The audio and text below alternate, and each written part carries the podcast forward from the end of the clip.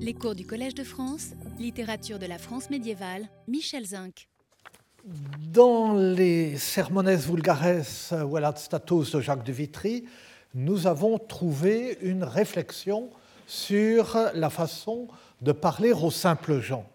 Mais les sermons latins, que sont ces sermones status, qui ont généralement la facture classique des sermons scolastiques, ne mettent guère eux-mêmes cette réflexion en pratique, sinon en usant d'une langue assez limpide et en recourant abondamment aux exemples.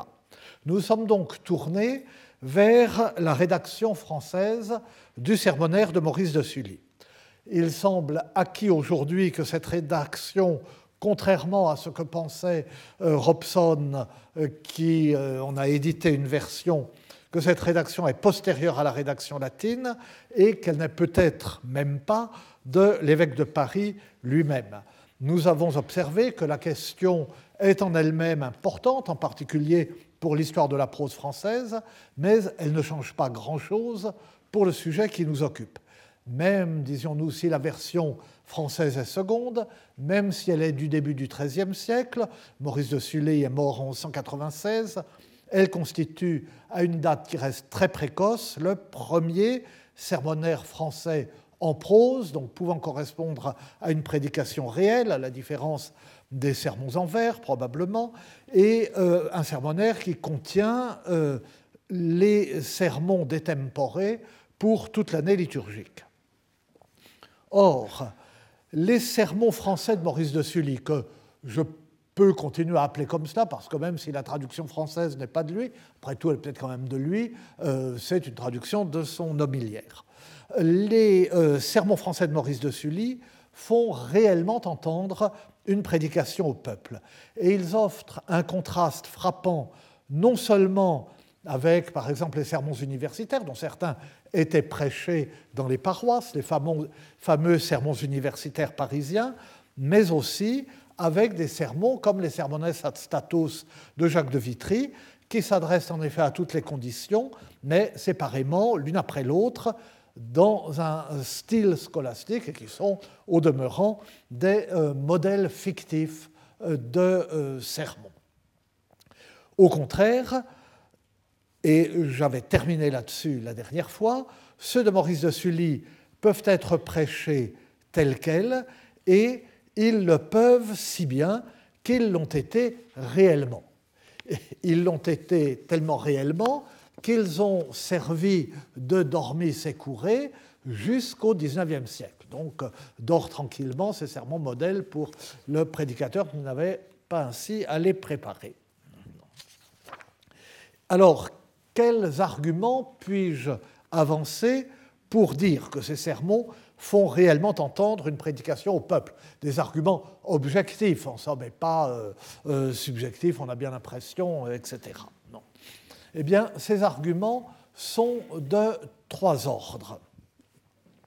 Euh, les premiers sont tirés du plan et du contenu euh, du sermon, des sermons. Les deuxièmes tiennent au fait que le prédicateur est attentif aux circonstances concrètes dans lesquelles il parle et au comportement de ses auditeurs, comme s'il surveillait euh, le comportement de euh, ses auditeurs. Et les troisièmes tiennent au ton et au style des sermons. Euh, je fais attention au comportement de mes auditeurs. Monsieur, il y a une place euh, au milieu de la rangée, là, mais on peut se... Il y en a même deux, il me semble. Bon. Fin de la parenthèse. Donc, je reprends. Nous l'avons, je l'ai déjà dit, les, lorsque j'ai opposer euh, sermons monastiques et sermons scolastiques, euh, pour dire que contrairement aux apparences, les sermons scolastiques sont plus faciles. Les sermons monastiques prennent généralement la forme d'une méditation effusive, nourrie et scandée par des citations scripturaires constamment ruminées, intégrées au discours, plutôt que réellement citées. Les sermons scolastiques suivent un plan rigoureux au service d'une argumentation logique, euh, un thème, la citation scripturaire que le sermon se propose de commenter, qui lui fournit son sujet, un prothème, une, une, citation secondaire servant à introduire le thème, une division du thème soutenue par des citations scripturaires mises en évidence, accompagnées de références dont les termes doivent reprendre ceux du thème de façon à en prolonger, à en nourrir, à en justifier l'analyse et l'interprétation, mais avec une subtilité suffisante pour que leur relation avec le thème ne paraisse pas redondante ou triviale. Donc, deux méthodes euh, différentes. Les sermons de Maurice de Sully ne suivent aucune de euh, ces deux méthodes. Euh, je répète qu'il y a une place là au milieu. Ils ne suivent aucune de ces deux méthodes il s'inspire de ce que j'avais appelé autrefois dans ma tête, enfin j'étais un peu jeune et bête, le, euh, plan victorin, qui est un plan effectivement en usage euh, chez les chanoines de Saint-Victor, qui sont au demeurant au XIIe siècle de très grands exégètes et penseurs et auteurs spirituels dont l'œuvre n'a rien de simple ni de facile, si l'on accepte des ouvrages pédagogiques comme le Liber Exceptionum de euh, Richard de Saint-Victor, euh, qui justement est un ouvrage pédagogique et applique strictement euh, ce procédé, des, citations, des péricopes de la Bible, et puis ensuite leurs commentaires selon les trois sens de l'écriture. Donc ça consiste précisément, ce système, à prendre une péricope de l'écriture et à l'expliquer en suivant la distinction qui, depuis Origène, son inventeur, est fondatrice de l'exégèse et que vous connaissez, entre les quatre, au Moyen Âge plus souvent, les trois sens de l'écriture, le sens littéral ou historique, le sens allégorique ou spirituel, le sens tropologique ou moral, ou, et le sens anagogique ou euh, eschatologique, non pas en fonction de la vie spirituelle de l'individu lui-même, mais en fonction de l'histoire ensemble du salut euh, jusqu'aux fins dernières de l'homme. Cette méthode s'adapte en fait très facilement et presque spontanément euh, aux sermons du temps, et surtout, dirais-je, s'ils sont prêchés en langue vulgaire. Parce que, nous l'avons déjà remarqué, comme l'évangile du jour était lu ou chanté en latin, les simples fidèles n'avaient évidemment pas compris. Et la première tâche du prédicateur était de le traduire ou de le paraphraser.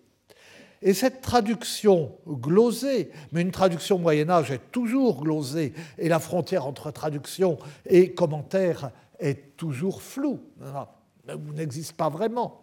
Cette traduction glosée est si évidemment l'essentiel qu'on voit les sermons français de Maurice de Silly, justement, servir de traduction de la Bible, ou du moins parce que la traduction textuelle n'est pas, euh, n'est pas me semble-t-il, encore exactement démêlée, et euh, il y aurait, euh, comme disait, là, ce n'est plus là, Jacques Le Goff, une recherche à faire. c'est cette traduction glosée, donc, comme est l'essentiel. On voit ces sermons français de Maurice de Sully servir de traduction de la Bible, ou du moins le même texte figurer dans les de, le même texte de traduction biblique euh, figurer. Monsieur, vous avez une place là, je suis sûr que Madame va vous laisser passer là. Voyez? Donc, deux rangs plus bas. désolé, je, suis désolé, c'est ridicule, mais enfin, euh, du coup, euh, il vaut mieux se tasser au centre déranger. Enfin bon. Bref. Là, encore une fois, je, parle exactement comme un prédicateur. Vous en donnerez des exemples tout à l'heure, c'est exactement ça. Et, euh, mais plutôt du style, vous ne poussez pas en allant communier, etc. Et le,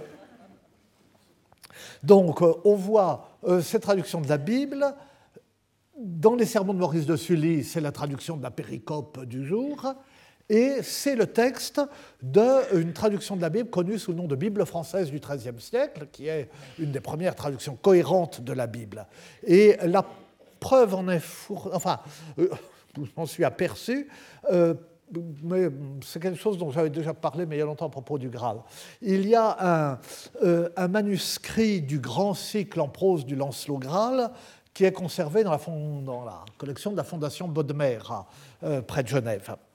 Et euh, ce euh, manuscrit donne une version, en somme, spiritualisée, une version purement religieuse du Graal, c'est-à-dire que euh, au lieu d'avoir euh, l'histoire du Saint Graal, Merlin, ce qu'on appelle le Lancelot propre, les aventures de Lancelot, ses amours avec Guenièvre, puis la quête du Graal, la mort du roi Arthur, c'est un Lancelot Graal sans Lancelot, c'est-à-dire qu'on passe directement d'après l'histoire du Graal euh, à la quête du Graal.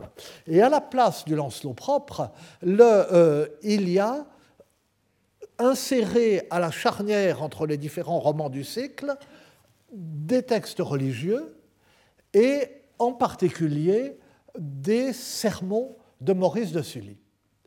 Or, euh, ce manuscrit avait été euh, étudié par François Vieillard, qui a fait un magnifique catalogue des manuscrits médiévaux de euh, la collection Bodmer. Et ce qu'elle avait vu, elle, mais que moi je n'avais pas vu quand j'avais étudié Maurice de Sully, c'est que cette traduction, c'est celle de la Bible française du XIIIe siècle. Mais elle, elle n'avait pas vu que c'était aussi les sermons de Maurice de Sully, de sorte qu'à nous deux, euh, on a réuni euh, euh, les deux.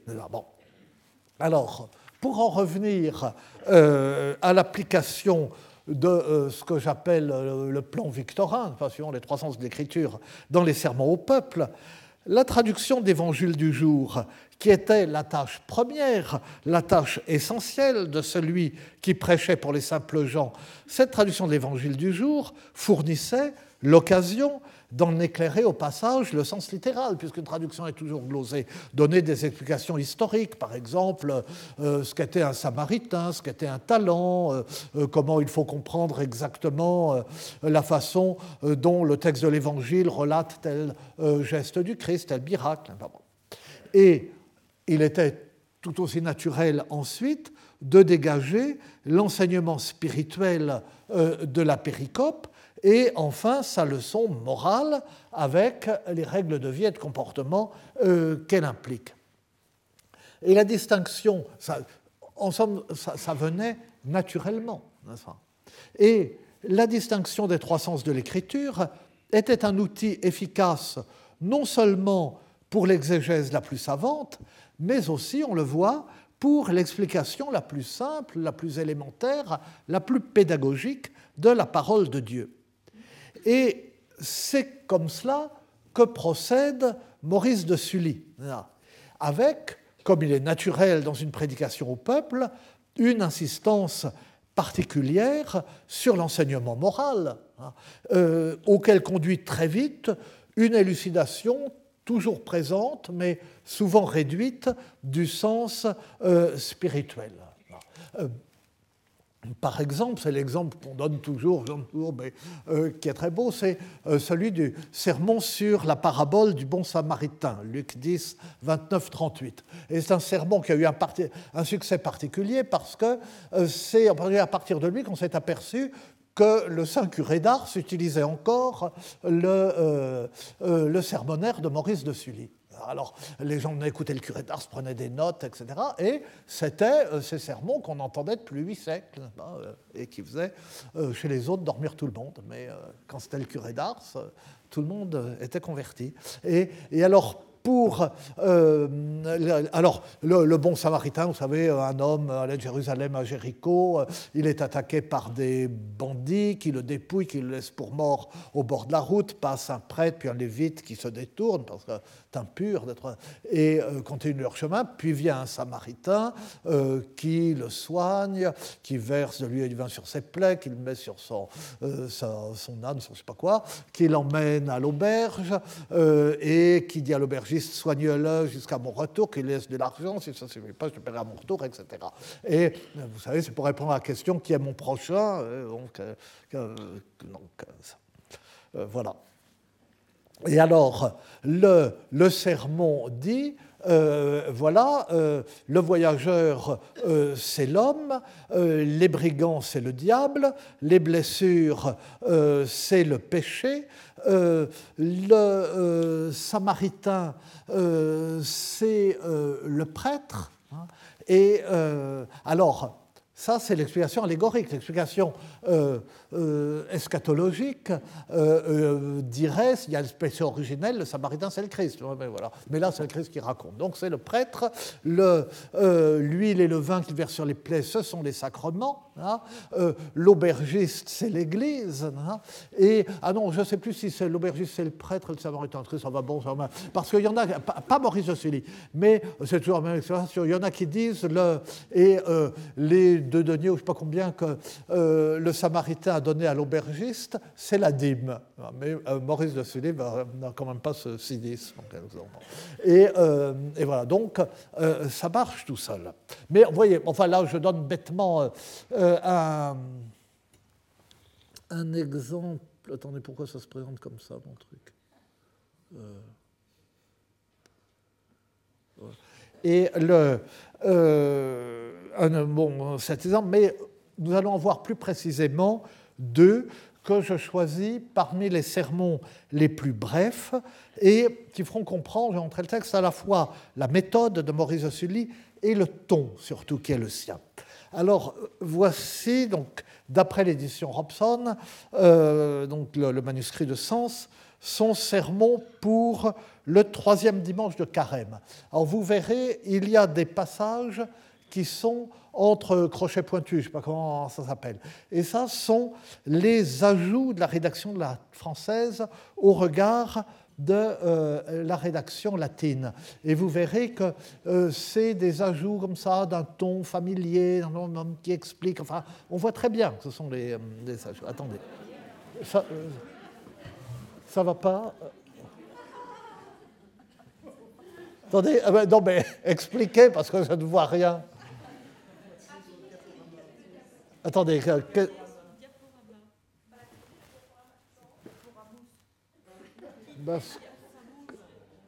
Euh, oui, ça se présente comme un. Euh, attendez, euh, excusez-moi, je, vais essayer de. Voilà, comme ça, ça va. Et en bas, qu'est-ce qui. Ah oui, attendez, oui, oui, excusez-moi. Oui, oui, pardon, pardon, pardon. Tout va bien. Oui, oui. Voilà, comme ça, ce sera parfait pour nous. Merci. Voilà. Et ça va? Et, euh, Mais alors, je suis de nouveau. Euh, euh, J'aimerais. Et comme ça. Ah, zut, non, pardon. Bon, ben tant pis, je renonce. Je renonce à avoir la bonne, bon, la bonne présentation. Je suis désolé. Hein. Ça va pas? Ah bon, ben, non, non. Donc, il ne faut rire que quand c'est drôle, sinon ça me trouble.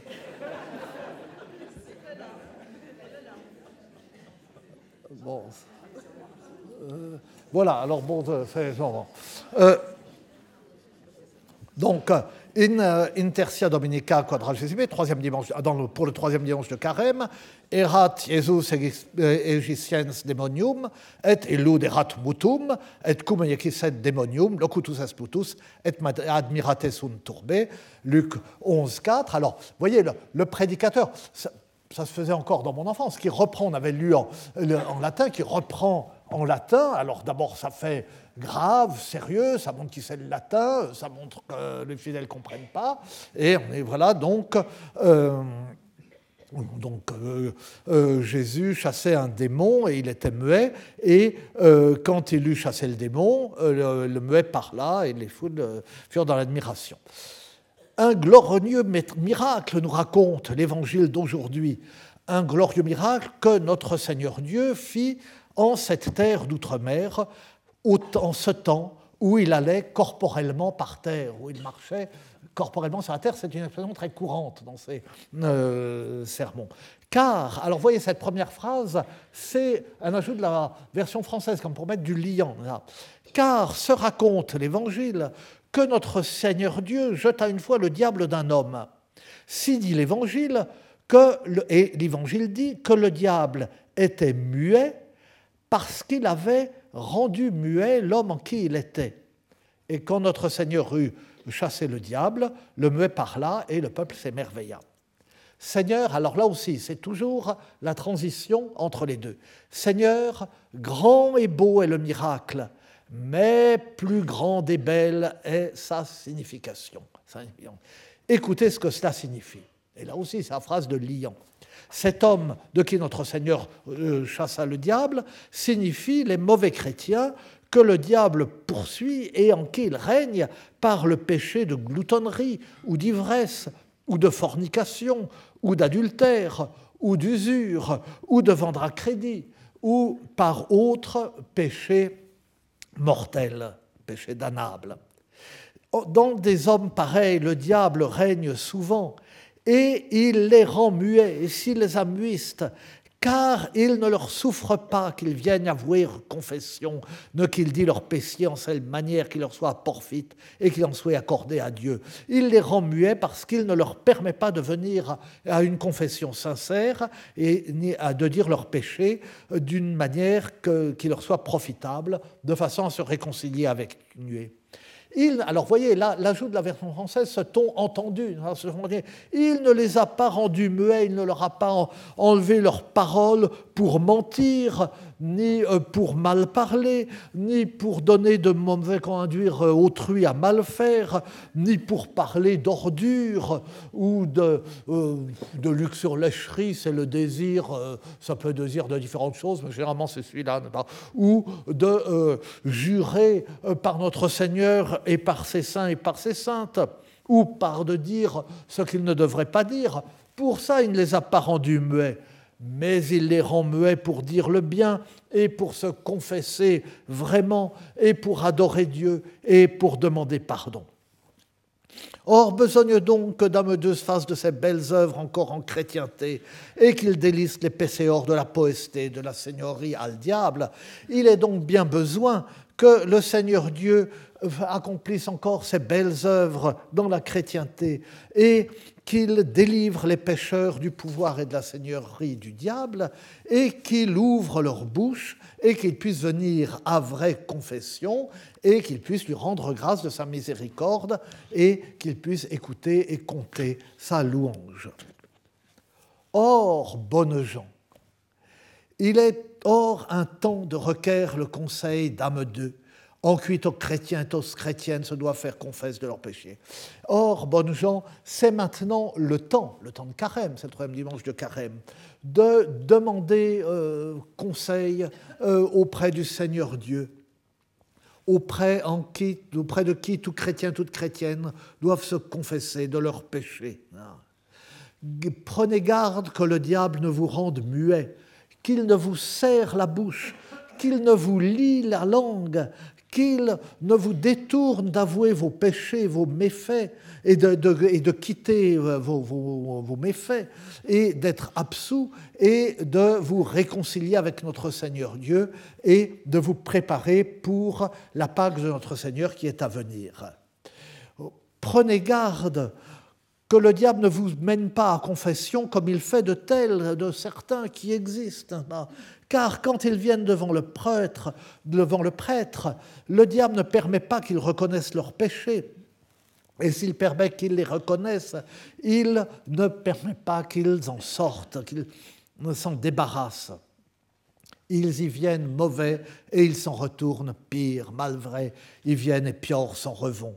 Et c'est à cause du diable qui les a rendus malades et qui les conduit comme il veut. Prenez garde qu'il ne fasse pas autant avec vous. Venez à la confession, avouez vos péchés, quittez-les, faites pénitence et Dieu notre Seigneur qui fit le beau miracle quand il chassa le diable de l'âme et lui donna le pouvoir de parler, si euh, il, euh, euh, qu'il éloigne le diable de ses pécheurs et qu'il leur permette de venir à vraie confession et qu'il leur doit, c'est mal coupé, j'ai tapé trop vite, de, de corriger leurs fautes pour qu'ils puissent à son règne parvenir, quod nobis prostare dignetur, qui vivit et regnat, per secula seculorum, amen, c'était la formule, euh, toujours. Bon. Donc, vous voyez, la, formule, euh, quand notre Seigneur allait corporellement en terre, est usuelle euh, dans les sermons en langue vulgaire, particulièrement chez Maurice de Sully, à une époque où le miracle n'est pas considéré comme un phénomène si rare. Ceux accomplis par Dieu incarné lui-même pendant le bref temps de son incarnation, sont riches d'une signification plus essentielle que les autres. Mais des miracles, il y en a tout le temps. Donc, il est très important de préciser que celui-là, c'était quand Dieu allait corporellement par terre. Voyez, je vous disais, l'explication littérale et le, euh, le sens spirituel tiré et moral tiré de l'expression littérale. Expression littérale, euh, l'évangile dit il y avait un démon muet. Non, le démon n'était pas muet. Hein, mais le démon avait rendu muet celui euh, en qui il était. Le démon est au contraire très bavard. Mais l'évangile dit que ce démon est muet parce qu'il a rendu muet celui en qui il est entré.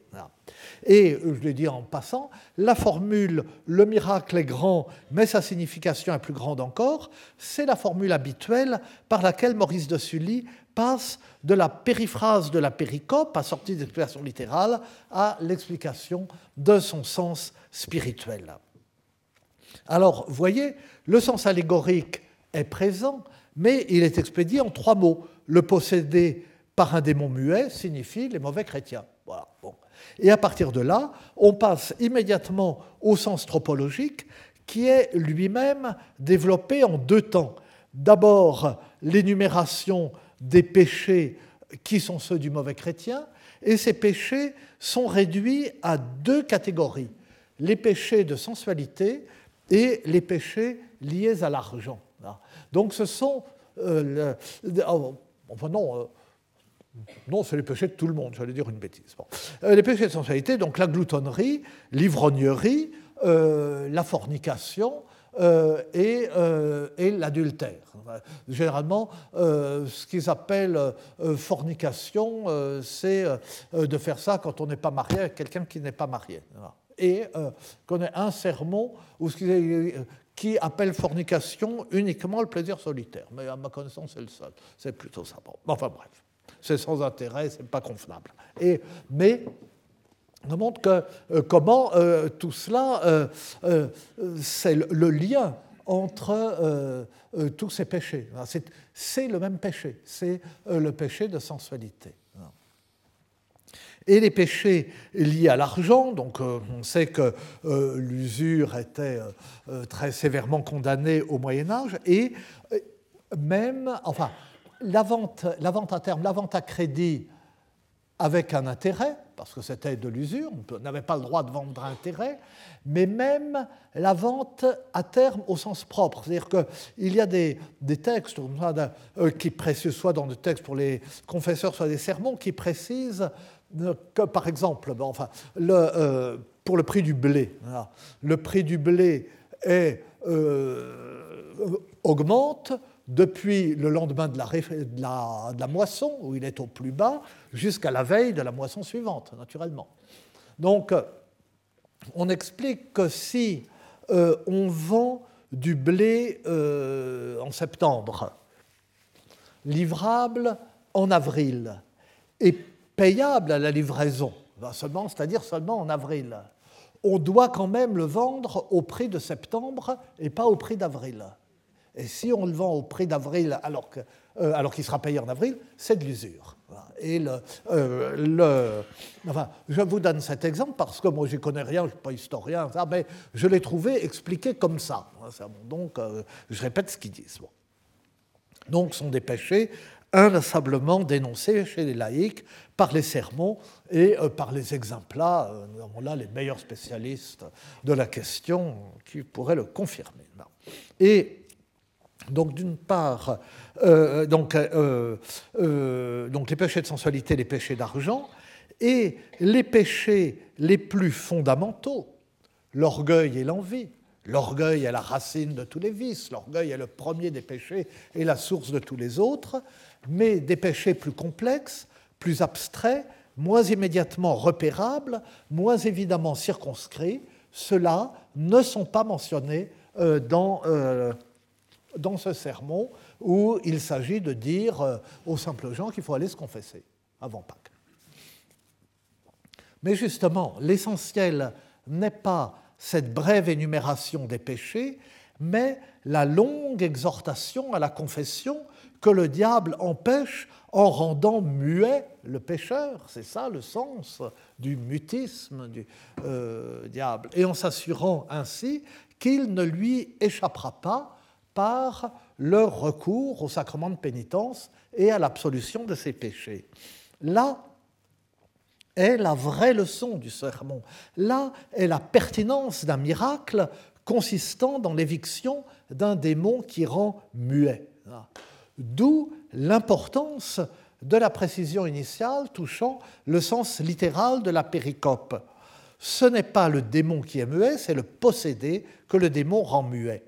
Et en même temps, vous avez vu qu'un ajout de la version française prévient sur le ton entendu et sentencieux propre au parler populaire l'objection roublard, en somme, que le pécheur n'est pas muet du tout. Bien sûr, euh, il n'est pas muet pour les paroles mauvaises, hein, mais il est muet euh, pour dire du mal d'autrui, etc. Mais il est muet quand il s'agit d'aller se confesser. Et enfin, toute la dernière partie du sermon est pour rappeler les conditions d'une bonne confession, une confession qui assure au pénitent l'absolution de ses péchés. Bien identifier euh, ses péchés, euh, bien les dire, bien les dire tous.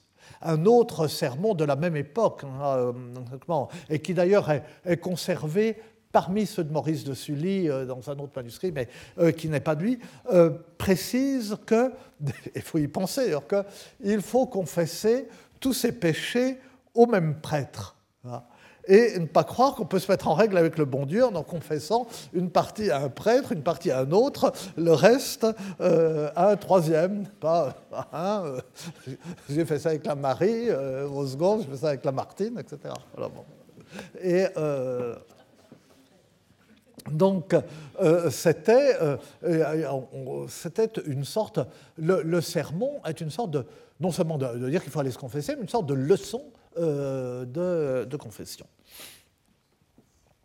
Et euh, l'insistance à propos du possédé muet sur la confession de bouche est naturelle dans un sermon de carême, temps de pénitence précédant Pâques et par excellence le moment où il faut se confesser. Elle est aussi caractéristique de cette époque qui voit se répandre la confession individuelle, euh, la confession individuelle annuelle obligatoire, qui sera rendue obligatoire par euh, le quatrième concile de Latran en 1215. Euh, obligatoire en principe auprès du prêtre de sa paroisse, mais très vite, les religieux des nouveaux ordres mendiants auront le droit de se substituer à lui. Alors, si euh, le sermonnaire euh, de Maurice de Sully, donc, qui est mort en 196, est antérieur à la 34, mais euh, selon l'hypothèse que l'on choisit, la version française peut être contemporaine, peut-être même légèrement postérieure. De toute façon, ce canon de 1215 n'est que le point d'aboutissement d'une réflexion ancienne sur le sacrement de pénitence, une réflexion qui ne cessait de s'approfondir depuis la deuxième moitié du XIe siècle. Et euh, cette importance de la confession, cette urgence à exhorter les simples fidèles à se confesser, apparaissent très souvent dans l'homilière de Maurice de Sully. Et on voit très bien que euh, c'est euh, la préoccupation de l'époque, c'est ce qu'il faut inculquer euh, aux fidèles, c'est d'une certaine façon la nouveauté du temps, hein, et cela revient sans cesse. Et c'est un des traits qui montrent que ce sont vraiment des sermons qui ont été composés avec le souci de ce qu'il faut dire aux, aux, simples fidèles. Et si vous me permettez, vous me direz que je m'attarde trop là-dessus, mais je voudrais en citer un autre exemple, plus, qui est d'autant plus saisissant que le sermon est très bref. C'est probablement le plus bref de tout le recueil. Il est pour une circonstance beaucoup moins importante qu'un dimanche de carême, c'est euh, le sermon 41 pour le 19e dimanche après la Pentecôte, ce temps qu'on appelle le temps ordinaire. Ce qui mettait mon maître, le chanoine Châtillon, en fureur. Il disait, mais euh, euh, il n'y a pas de temps ordinaire, rien n'est ordinaire dans la euh, aucun dimanche n'est ordinaire. Mais en fait, c'est conforme à l'ordre. Et donc voilà, donc sermon donc pour le dixième dimanche après la Pentecôte, Confide fili, remituntur tibi peccata tua, Matthieu 9.3. Euh, ce nous raconte l'évangile d'aujourd'hui que notre Sire Dieu guérit une fois un homme, euh, que notre Sire Dieu sana une fois un homme d'une enfermeté qui est appelée paralysis. Ah, donc, il a guéri un homme d'une maladie qui est appelée paralysie. Ce malade lui apportèrent les gens devant lui en un lit. Et quand il vit sa foi, il lui dit, confide fili, etc., Fils, et créance, euh, euh, se dit notre Seigneur, tes péchés te sont pardonnés, lève-toi, prends ton lit, va dans ta maison. Il se leva et il fut guéri, et quand les gens virent cela, ils glorifièrent notre Seigneur Dieu. Bon. Or, oyez ce que cela signifie.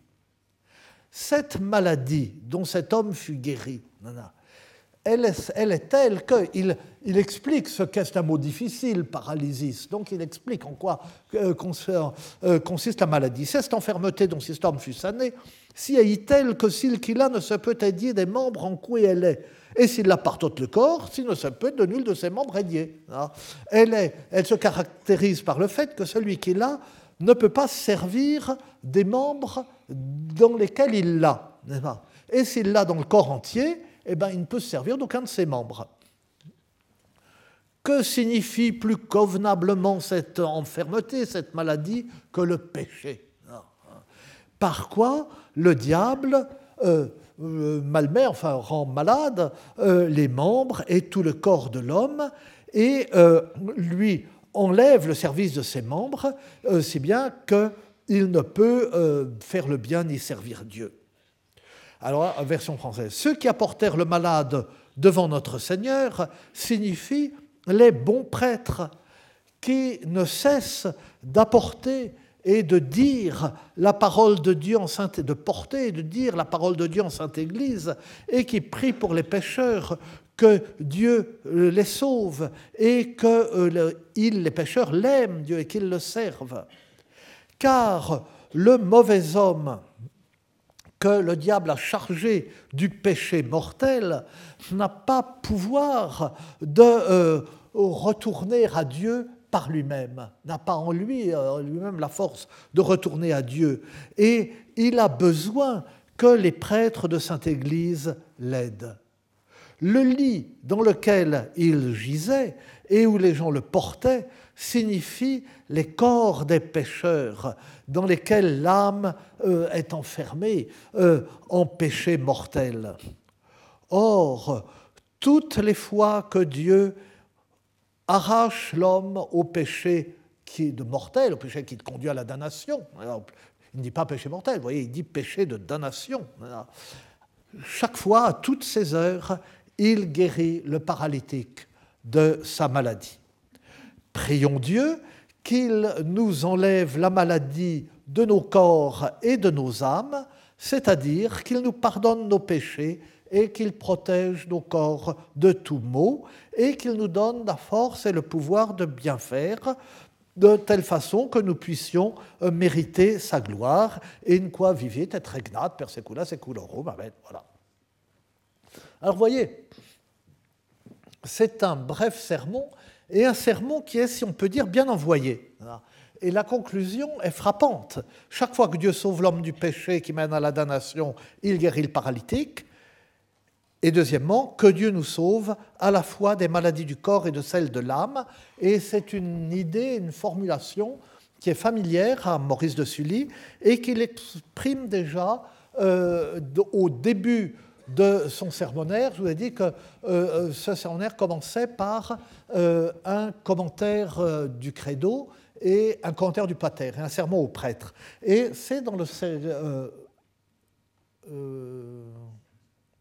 non, ça, bon, j'avais pas noté. Bon, c'est dans le commentaire du pater De septima petitione, hein, la septième demande, sed liberanos, non, sed liberanos a malo, mais délivre-nous de mal. De quel mal De tout mot, du mal du corps et du mal de l'âme. C'est du mal de ce monde et du mal de l'autre. C'est du mal qui est appelé péché et du mal qui est appelé peine. Et on ne saurait mieux dire. Donc la, euh, la formation du sermon est moins rhétorique, peut-être moins émouvante que celle du commentaire du pater, euh, et, euh, elle est plus ramassée. Encore une fois, tout le sermon est remarquablement court. Parce que c'est un sermon au simple Jean, certainement. L'ajout de la version française qui précise que les porteurs du paralytique sont les bons prêtres c'est une manière euh, d'exhorter les fidèles à faire confiance à leur pasteur qui les conduisent à Dieu, médiation nécessaire, car l'homme au pouvoir du péché ne peut y parvenir par ses propres forces. Mais précisément parce qu'il vise la concision et la clarté. Précisément pour cela, le sermon traite la péricope évangélique avec une certaine habileté qui vient d'Abrièveté même, et de, ce désir d'aller droit à l'essentiel, d'être bien clair. Dans l'évangile de Matthieu, comme euh, dans l'évangile de Marc, comme dans l'évangile de Luc, dans les trois synoptiques, on trouve ce miracle, et Marc ajoute, Marc qui, raconte si brièvement, c'est de loin le plus court, mais ajoute ce détail que euh, les porteurs n'arrivent, il y a trop de monde, donc ils n'arrivent pas à, euh, atteindre Jésus avec la civière, ils montent sur le toit, ils enlèvent les tuiles du toit, ils font descendre euh, la civière et le paralytique par le toit.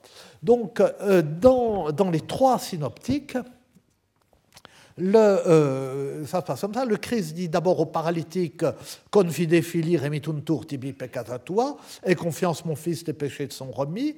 Et puis, devinant que les scribes sont scandalisés de le voir s'attribuer le pouvoir de remettre les péchés, il ajoute Qu'est-ce qui est le plus facile? De dire tes péchés te sont pardonnés ou de dire lève-toi et marche Eh bien, pour que vous sachiez que le Fils de l'homme a sur terre le pouvoir de remettre les péchés, lève-toi, dit-il au paralytique, prends ton lit et rentre chez toi. Et il se leva et rentra chez lui. Contrairement à l'habitude, ce sermon ne traduit pas l'ensemble du récit évangélique. Et il renonce ainsi à exploiter ce que le récit a d'anecdotique et de pittoresque, façon. Il va droit à l'enseignement que le Christ tire de son propre miracle et il le prend au mot.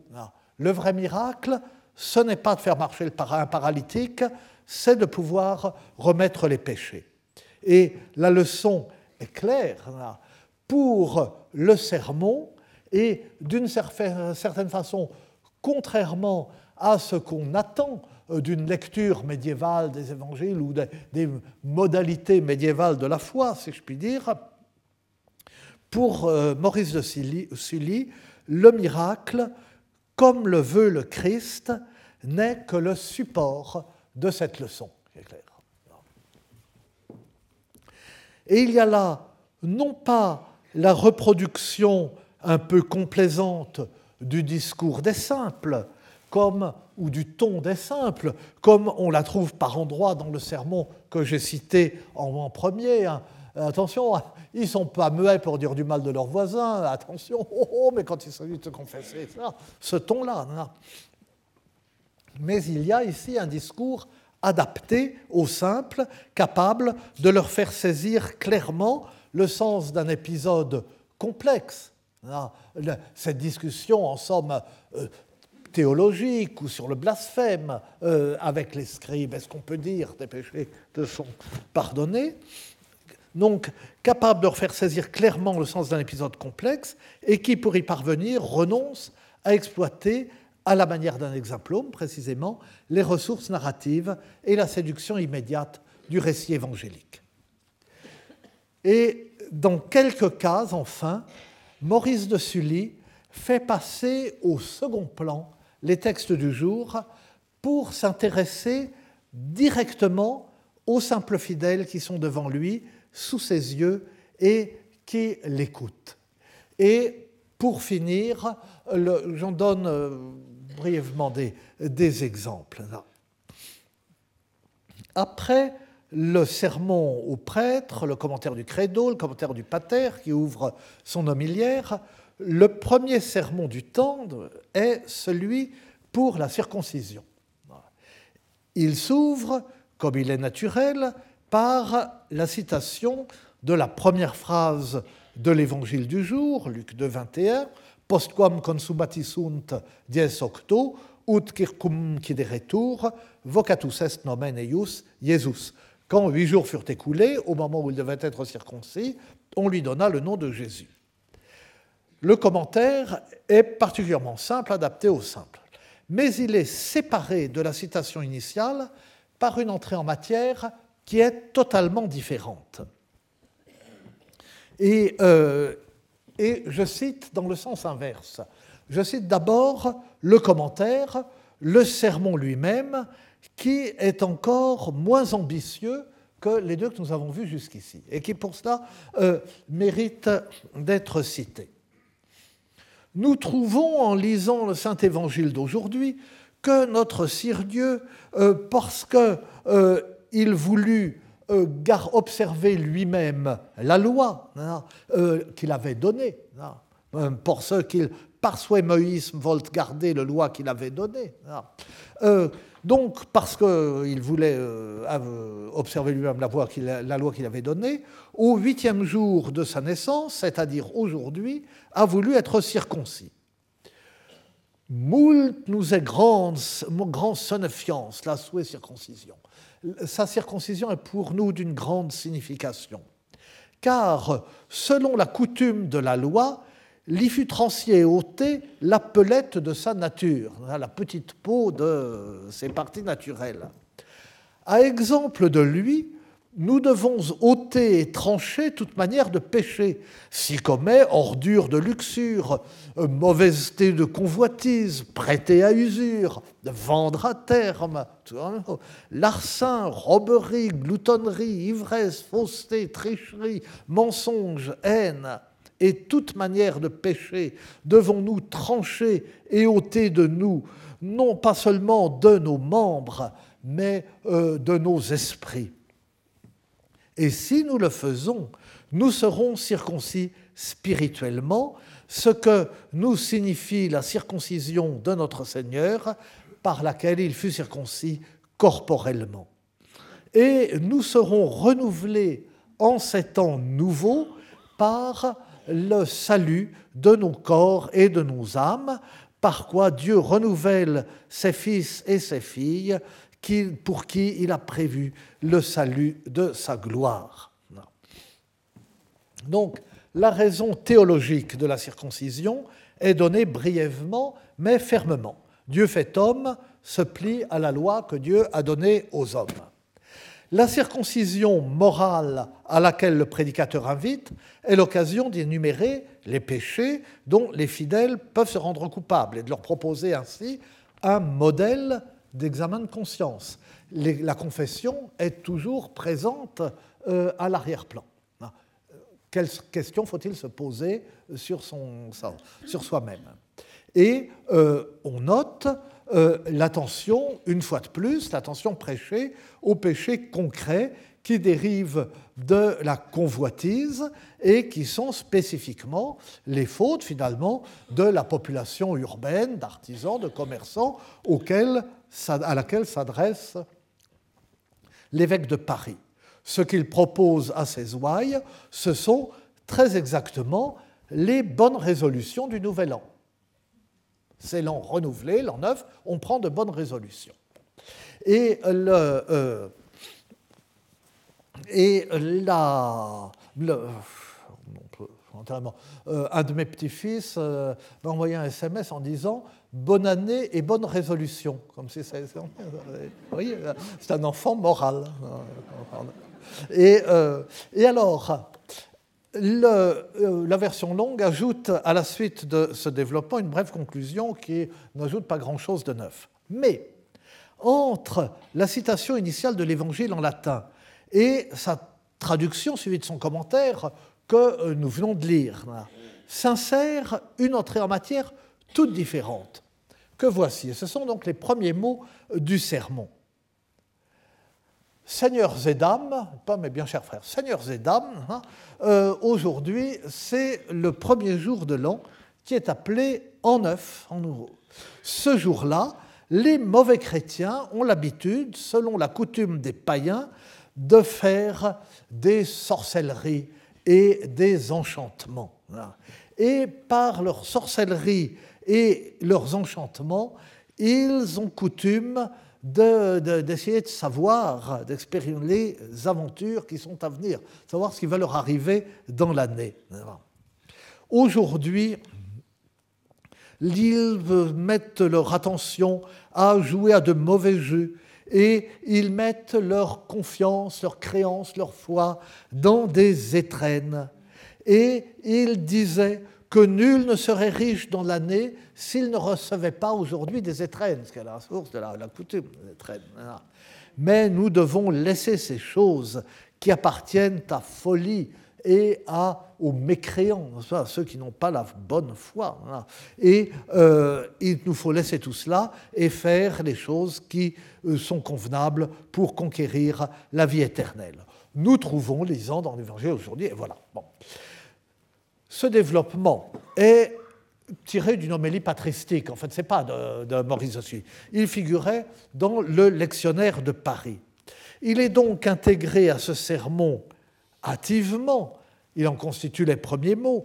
Et un peu maladroitement, il s'insère hors contexte entre euh, la, euh, la citation d'Évangile et son commentaire. Il s'insère là parce que les pratiques superstitieuses héritées du paganisme en usage dans le peuple étaient une source de préoccupation importante pour l'Église, et parce qu'il s'agissait visiblement de pratiques courantes au moment de la célébration de l'année nouvelle, tellement courantes qu'elles ont duré jusqu'à nous. Et l'Église n'a pu venir à bout de la pratique des étrennes, et elle n'a pu en venir à bout malgré un effort largement réussi pour déplacer le jour des cadeaux en le faisant remonter soit à la Saint-Nicolas, 6 décembre, soit à Noël. Et euh, donc, euh, vous voyez, à la fois le développement lui-même est centré sur euh, les, préoccupations de l'évêque de Paris au regard de l'auditoire bien défini qu'il a devant lui et précédé par ses recommandations constantes euh, qu'on trouve partout, mais qu'il euh, insère euh, avant le commentaire de l'Évangile parce que c'est la première chose. bon, c'est très bien de comprendre ce qu'est la circoncision de notre Seigneur, mais la première chose, c'est de ne pas se livrer à ces pratiques païennes. Euh, autre, euh, un autre exemple de sermon centré sur l'auditoire que euh, le prédicateur a sous les yeux, c'est le sermon de, de, Pâques. Mais bon, je ne veux pas vous ennuyer davantage ni euh, retarder le passionnant séminaire de Jacques Berlioz. Je dirais peut-être deux mots du sermon de Pâques pour votre édification au début de la prochaine fois, mais enfin, on verra. Et euh, en tout cas, pour aujourd'hui, euh, nous sommes saturés de prédication et nous pouvons considérer que l'heure est terminée. Je vous remercie. Retrouvez tous les enseignements du Collège de France sur www.colège-2-france.fr.